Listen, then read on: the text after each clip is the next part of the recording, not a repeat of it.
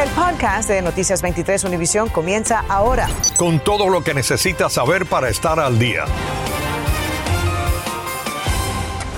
Hola, ¿qué tal? Muy buenas tardes. Les saludamos Sandra Peebles y Ambrosio Hernández. La ciudad de Miami inició hoy el proceso de demolición de un edificio que en el último año se convirtió en un dolor de cabeza para la policía. El comisionado Joe Carollo asegura que este es el primero de muchos que tendrán que derrumbarse. Jenny Padura se nos une ahora en vivo con la explicación, Jenny. ¿Qué tal? Buenas tardes. Efectivamente, este edificio que ven a mi espalda estuvo desocupado por varios años y las autoridades dicen que durante ese tiempo, pues aquí se daban todo tipo de actividades ilícitas y es por eso que hoy comenzó el proceso de demolición.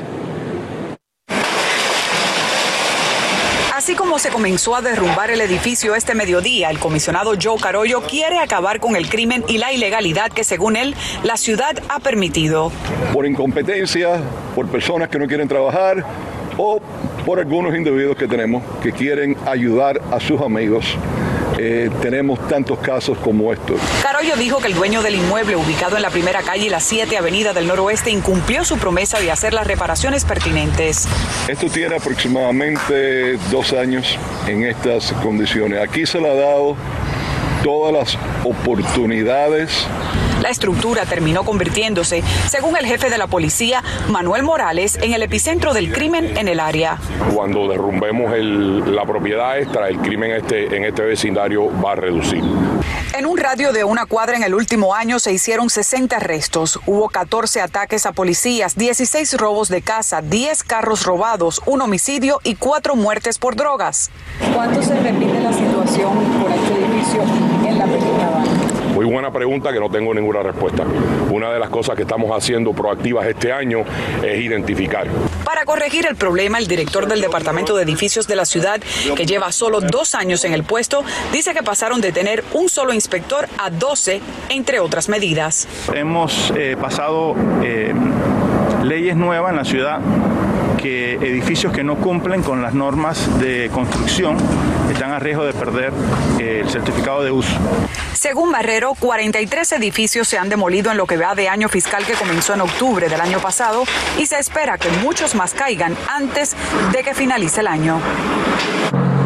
Por cierto, que esta demolición le cuesta a la ciudad de Miami unos 45 mil dólares. También nos dijeron en el día de hoy que solamente en esta cuadra hay dos edificios más que serán derrumbados. Y Jenny, ¿cuál es el próximo paso con el edificio? ¿La ciudad tiene algún plan?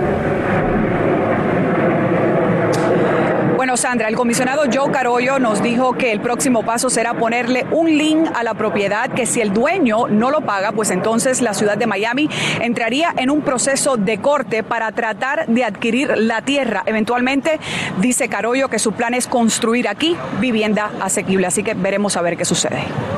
Es todo lo que les tengo en vivo desde la pequeña Habana. Jenny Padura, Noticias 23, Univisión. Gracias, Jenny. Hoy una corte les impuso fianzas iguales a dos hombres y una mujer acusados de robar varios teléfonos este fin de semana durante el Festival Musical de la Tortuga en Fort Lauderdale. Los individuos son Wilson Garson, Peter Nieto y Jessica Castellano.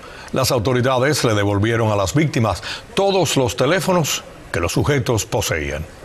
Esta tarde está en la cárcel María Hernández enfrentando cargos por abuso infantil acusada de pegarle a su hijo menor de edad en el noroeste de Miami-Dade. Según la policía, el niño dijo que su madre lo golpeó, mientras que ella alega que le pegó porque el hijo le faltó el respeto. La policía dice que al revisar al menor le encontraron tres moretones en la espalda. Las autoridades de Palm Beach informaron el arresto de Isaac Yunes, de 25 años, por más de 30 cargos de pornografía infantil. Según el informe, Snapchat notificó que un usuario subió siete archivos de conducta o abuso sexual infantil.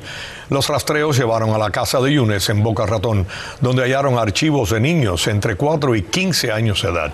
Yunes trabajó del 2014 al 19 como consejero de campamento en el YMCA, pero esa entidad comunicó que controles previos hechos a Yunes resultaron limpios y no hubo ningún problema. El presidente Joe Biden anunció nuevas restricciones a las armas caseras conocidas como armas fantasma. Y también nombró a un nuevo candidato para dirigir la oficina de alcohol, tabaco, armas de fuego y explosivos. María Alesia Sosa nos amplía. Hola, ¿qué tal? Muy buenas tardes. Efectivamente, casi un año después de que el presidente Biden anunciara su intención de establecer esta norma, el lunes, esta misma tarde, confirmó la implementación de una nueva regla que requerirá que los fabricantes de kits de armas conocidas como Ghost Weapons o armas fantasma incluyan un número de serie en las armas de fuego y que los vendedores sigan el mismo estándar que con otras armas, incluida la verificación de antecedentes para la compra. These guns are weapons of choice.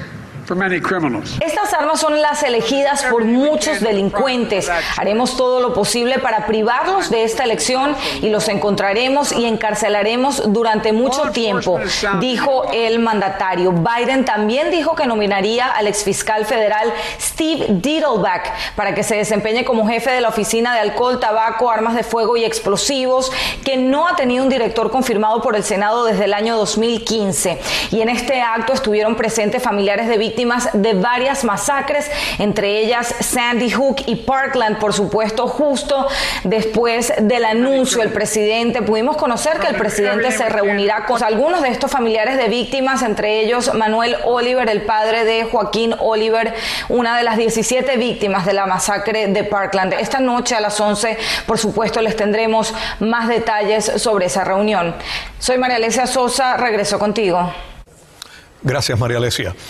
Una jueza desechó hoy un panel de 60 posibles jurados en el caso de la masacre de Parkland, después que demasiados se emocionaron visiblemente al saber que iban a decidir el destino del pistolero confeso Nicholas Cruz.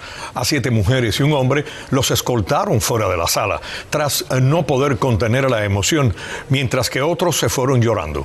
Este es el cuarto día de preselección del jurado, que tomará dos meses.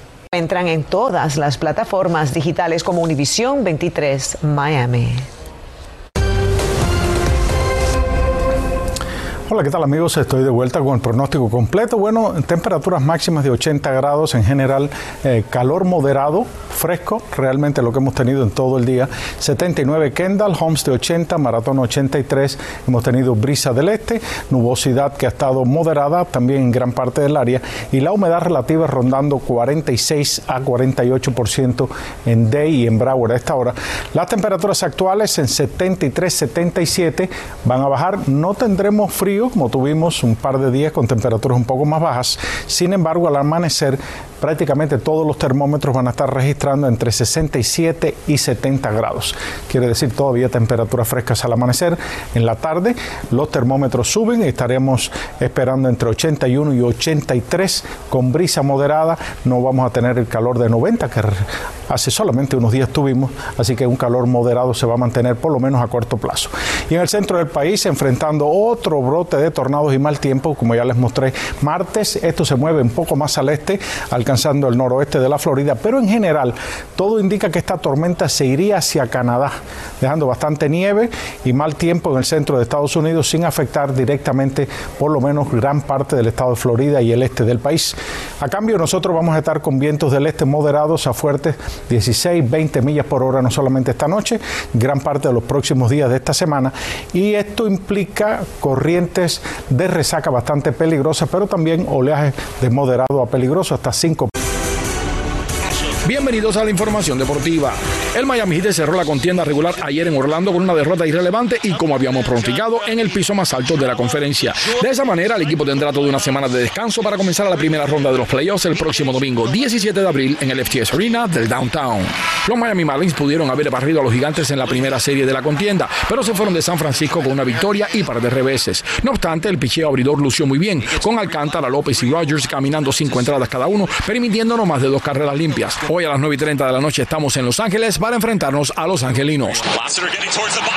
El Inter Miami finalmente se anotó su primera victoria del 2022, curiosamente a costa del equipo ante el cual habían obtenido su último triunfo en el último juego de la pasada contienda, el New England Revolution. Tres goles a dos fue la pizarra final, con las tres anotaciones a la cuenta de Leonardo Campana, quien se convirtió en el primer jugador en lograr semejante proeza en la historia de la franquicia. Con los tres goles, ahora el ecuatoriano asumió el liderato en ese departamento dentro del equipo con cuatro. Ernesto Clavelo, Deportes 23. La escasez de fórmulas para bebés en muchas partes de Estados Unidos está provocando que minoristas racionen sus suministros. En algunos Walgreens se está limitando la compra a tres fórmulas por transacción. Una revisión reciente de los suministros en 11.000 tiendas indica que casi el 30% de las marcas de esas fórmulas podrían estar agotadas. Parte del problema ha sido la retirada del mercado de Abbott Nutritions a mediados de febrero. Tras denunciar persecución en Cuba y pedir asilo en Centroamérica, dos periodistas independientes nos cuentan esta noche las restricciones que enfrentaban en la isla. Y según un nuevo informe, las deudas eh, de quienes vivimos en este país están en su punto más alto en muchos años. Esto y mucho más a las 11 Noticias 23. Bueno amigos, muchas gracias por la sintonía. Con esto nos despedimos por ahora. A continuación, el Noticiero Nacional Univisión. Tengan todos muy buenas tardes y hasta las 11.